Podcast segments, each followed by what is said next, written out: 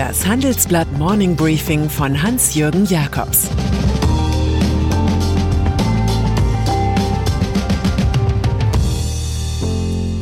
Guten Morgen allerseits. Heute ist Donnerstag, der 3. September. Und das sind unsere Themen. Bangen um Banken. Schockergebnis Novichok. Deutschland hofiert Elon Musk. Banken in der Corona-Krise. Gerade haben wir erleichtert die amtliche Ansage des Bundeswirtschaftsministers vernommen, laut der wir die Talsohle durchschritten haben. Bei wem Enthusiasmus aufkam, der muss sich nun auf Schock einstellen. Auf dem großen Bankengipfel des Handelsblatts sagte der Chef der Finanzaufsichtsbehörde BaFin, Felix Hufeld, dass man sich auf eine lange Durststrecke der Wirtschaft einstellen müsse. Diese sei mit gravierenden Covid-Folgeschäden für die Banken verbunden. Wir werden nicht schmerzfrei aus dieser Sache herauskommen. Das dicke Ende steht noch aus, sagte Hufeld.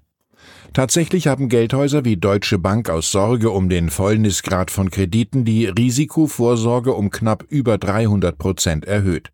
Irgendwann ist die Musik eben aus und die Party vorbei.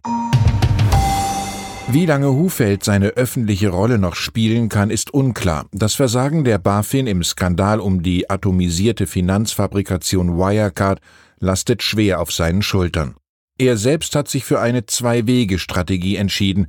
Einerseits betont er die makellose Pflichterfüllung der BaFin, was seinen Rücktritt selbstverständlich ausschließt.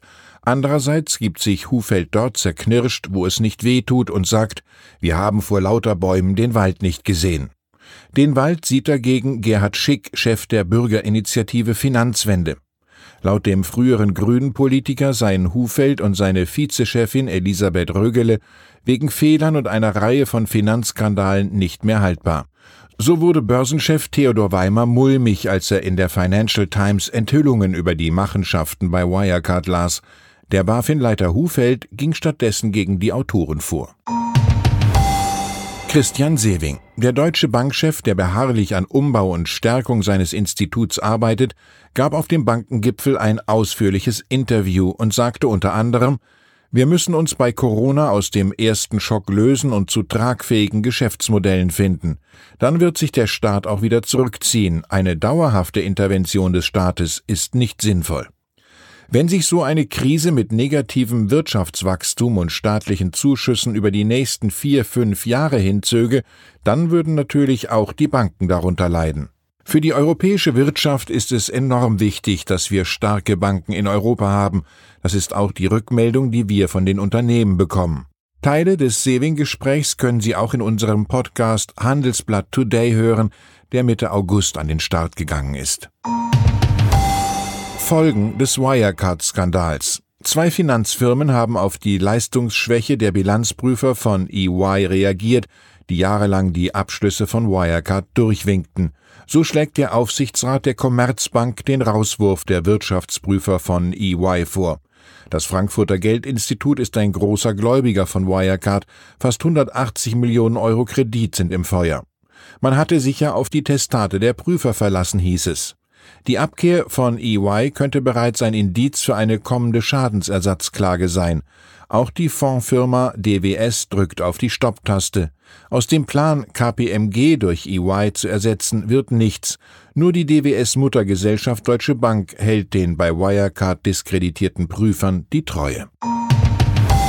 Novichok das war der Nervenkampfstoff, mit dem vor zwei Jahren mutmaßliche Gesandte aus Moskau den einstigen russischen Spion Sergei Skripal und seine Tochter in England vergifteten. Es ist auch das Mittel, mit dem der russische Oppositionsführer Alexei Nawalny nach Erkenntnissen eines Bundeswehr-Speziallabors malträtiert wurde. Angela Merkel spricht von versuchtem Giftmord und sucht die Schuld im Kreml. Er sollte zum Schweigen gebracht werden, sagt die Bundeskanzlerin. Die Bundesregierung erwarte, dass sich die russische Regierung zu diesem Vorgang erkläre. Der Fall des in der Berliner Charité im Koma liegenden Nawalny hat alle Voraussetzungen für eine diplomatische Dauerverstimmung. Die Frage ist, wie lange Merkel die Erdgaspipeline Nord Stream 2 vom Novichok-Skandal getrennt halten kann. Tesla-Chef Elon Musk reist aktuell wie ein Phantom durch Deutschland. Er vermeidet Öffentlichkeitstermine. Gestern tauchte er bei einer Vorstandsklausur der Unionsfraktion im Berliner Westhafen auf. Dort wollte er erklären, wie er mit der Tübinger Firma CureVac einen Corona-Impfstoff herstellen kann. Die deutsche Tesla-Tochter Grohmann soll ihn produzieren. Es gibt derzeit einen regelrechten Serum-Wettlauf. Die US-Regierung will Anfang November mit Impfungen gegen das Coronavirus starten, passend zum Termin der Präsidentschaftswahl. Die Unionsfraktionsspitzen haben sich gestern an allen möglichen Projekten mit Musk berauscht. Raumfahrt, Batteriezellen, autonomes Fahren. Ganz nach dem Motto, wer den Tesla-Mann hat, hat die Zukunft.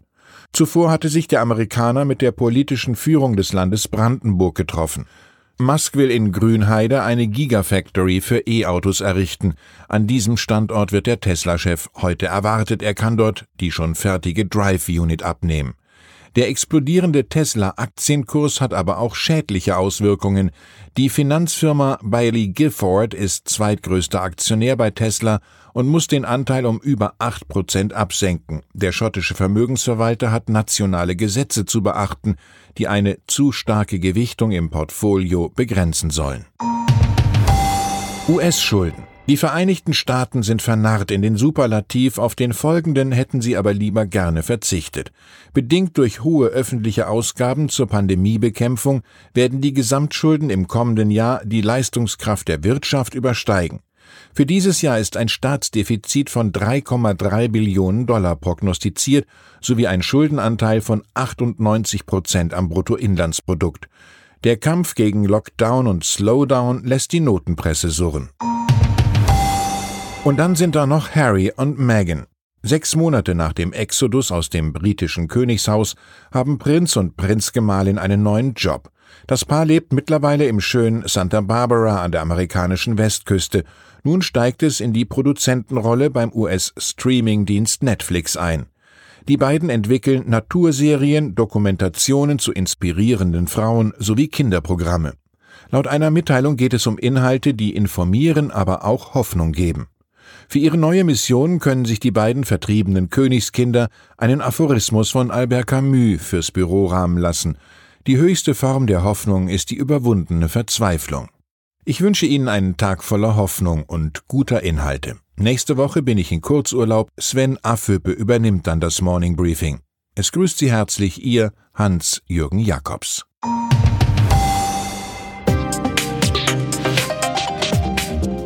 17 Uhr sprechen wir bei Handelsblatt Today über alle Themen, die die Finanzwelt bewegen. Das kann auch das Thema Nachhaltigkeit sein, das in allen Bereichen unseres Lebens immer wichtiger wird und längst auch in der Finanzwelt angekommen ist. Denn immer mehr Anleger achten bei ihren Investments auf Nachhaltigkeit und stellen höhere Anforderungen an Unternehmen. Dieses und andere Themen präsentiert von unserem Initiativpartner, der Hypo Vereinsbank Private Banking. Sie hörten das Handelsblatt Morning Briefing von Hans-Jürgen Jakobs, gesprochen von Peter Hofmann.